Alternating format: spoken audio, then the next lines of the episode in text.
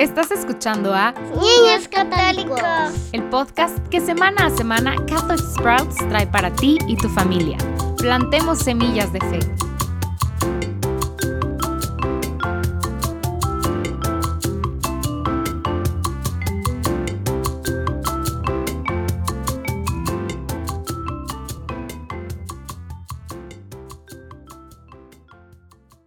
Bienvenidos de nuevo a Niños Católicos. Estamos repasando el abecedario de la fe y esta semana estamos en la letra O. Antes de comenzar, quiero recordarte que tenemos disponibles para todos ustedes páginas de colorear con las letras del abecedario católico, para que nos acompañes coloreando mientras escuchas. Bueno, empezamos. La letra O en nuestra pequeña serie significa ordenación. Para entender qué es la ordenación, necesitamos hablar específicamente sobre uno de los siete sacramentos. Y este sacramento se llama, redoble de tambores, órdenes sagradas. Ahora bien, el sacramento de las órdenes sagradas es cuando un hombre recibe un llamado de Dios que es confirmado por su comunidad para convertirse en diácono, sacerdote o, en un momento posterior, obispo o incluso papa.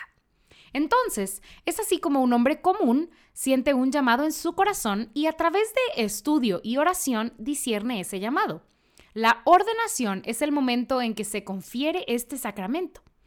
es el momento en que un hombre se convierte en diácono y luego tal vez en sacerdote y luego tal vez en obispo. Entonces, para entender las órdenes sagradas y el momento de ordenación, en realidad necesitamos volver al Antiguo Testamento, porque las órdenes sagradas y tener un sacerdote no es un concepto nuevo para el cristianismo, es algo que Dios estableció con su pueblo santo, con el pueblo judío en el Antiguo Testamento.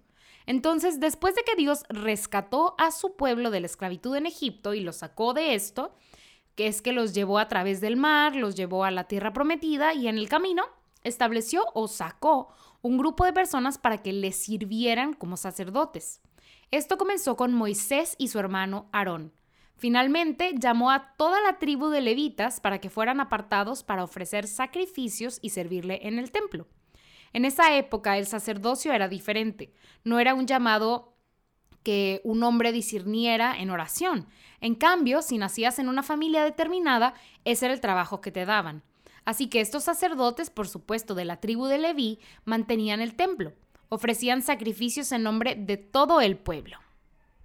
Ahora, Cristo apareció y comenzó a hacer el trabajo de un sacerdote. Y sabemos de hecho que Cristo es el sumo sacerdote. Y no solo lo hizo, no solo hizo la obra que, estaba haciendo, que estaban haciendo los levitas, sino que hizo más porque, pues por supuesto, Cristo vino a cumplir y a finalizar estas cosas del Antiguo Testamento. Entonces, Cristo vino y sanó a los enfermos, perdonó a los pecadores, expulsó demonios y al final de su vida instituyó la Eucaristía.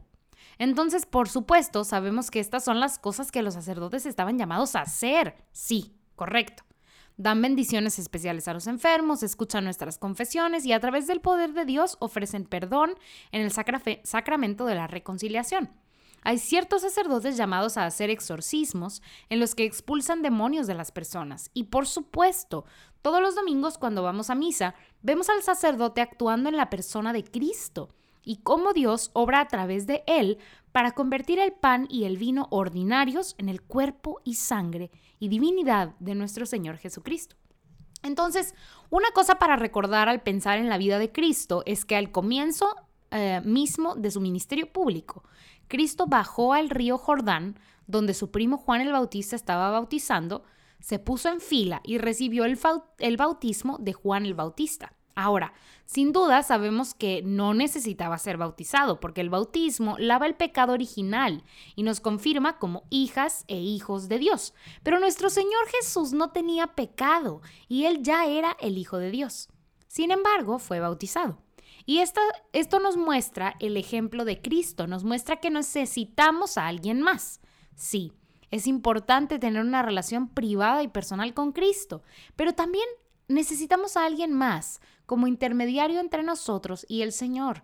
Incluso Cristo mismo eligió ser bautizado por un intermediario, y eso es lo que hace un sacerdote.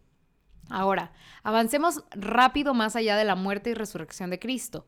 Él tenía estos doce apóstoles y después de volver al cielo prometió que enviaría el Espíritu Santo, lo que hizo en la fiesta de Pentecostés. En el día de Pentecostés, los seguidores de Cristo se reunieron y el Espíritu Santo descendió sobre ellos. En ese momento se les dio el valor, las habilidades y los dones del Espíritu Santo para salir y predicar las buenas nuevas a todo el mundo. Ahora, como pueden imaginarse, este es un trabajo más grande pues que para solo 12 hombres. Se les pedía viajar por todo el mundo, establecer iglesias y además permanecer conectados. Así que mientras iban e hicieron este trabajo, ungieron y ordenaron personas que se unirían a ellos en este trabajo. Y desde el principio, en las cartas de Pablo, escuchamos que otros hombres fueron ordenados y traídos a esta obra por la imposición de las manos. Y así es como funciona todavía Em, hoy en día eh, la ordenación sacerdotal. Un obispo le impone las manos a los hombres que han contestado el llamado de Dios. Ya que sabemos tanto sobre el sacerdocio, pues ahora hablemos sobre los diferentes roles que las personas pueden tener después de recibir el sacramento de las órdenes sagradas. Primero tenemos a los diáconos. El diácono puede ser diácono de transición, lo que significa que es diácono por un tiempito, antes de ser ordenado al sacerdocio completamente, o puede ser diácono permanente. Muchas veces los hombres que están casados y tienen familia responden a un llamado al diácono, o al diaconado más bien, aunque nunca llegarán al sacerdocio, pues porque están casados. Ahora, en la iglesia primitiva a un diácono se le daba el papel específico de cuidar a los pobres. Hoy día los diáconos asumen todo tipo de funciones y pueden administrar algunos sacramentos, incluido el sacramento del matrimonio y el bautismo. Pero hay ciertos sacramentos que por supuesto solo un sacerdote puede administrar. Ahora bien, un sacerdote es un hombre que ha dedicado toda, toda, toda su vida a Cristo. No está casado y puede administrar y celebrar todos los sacramentos, todos, todos. Puede escuchar confesiones, puede celebrar el sacramento de la misa y en ambos sacramentos él está actuando en persona Christi o in persona Christi, como decimos. Es decir, en la persona de Cristo. Estas cosas son maravillosas, por supuesto. Solo Dios puede perdonar los pecados, solo Dios puede transformar el pan ordinario en el cuerpo de Cristo, pero Cristo permite que el sacerdote actúe en su persona. Y finalmente el obispo. Un obispo, por supuesto, también es un sacerdote que celebra misa y escucha confesiones, pero a él se le ha dado otro papel. En su responsabilidad, o más bien es su responsabilidad, ser pastor de un gran grupo de parroquias y también ser la conexión entre este grupo y toda la iglesia. Y así ha sido desde el principio. Ahora, por supuesto, la ordenación de la que estamos hablando esta semana es el momento, el acto del momento en que un hombre recibe el sacramento de las órdenes sagradas, al igual que el bautismo. Las órdenes sagradas son un cambio permanente. De hecho, la iglesia lo describe como una marca indeleble en tu alma. Entonces, si un hombre es ordenado al sacerdocio, pero luego tiene una crisis de la fe y decide que ya no quiere ser sacerdote, esa marca de Dios es de eres mi sacerdote permanece en su alma. Es por esto que en esas situaciones oramos para que a través de la sanación de Dios puedan regresar y asumir ese papel una vez más. Entonces, eso es la ordenación. Ya has aprendido muchos hechos al respecto. Hay mucho más que aprender sobre el sacerdocio, el diaconado y el ser obispo, así que los invito a profundizar en esto e investigar su propia llamada vocacional. La semana que viene hablaremos de un hombre que ha sido ordenado y que es el líder de nuestro conjunto, el líder de nuestra iglesia, el Papa. Nos vemos la semana que sigue. Hasta luego. Ya fue todo por hoy familias.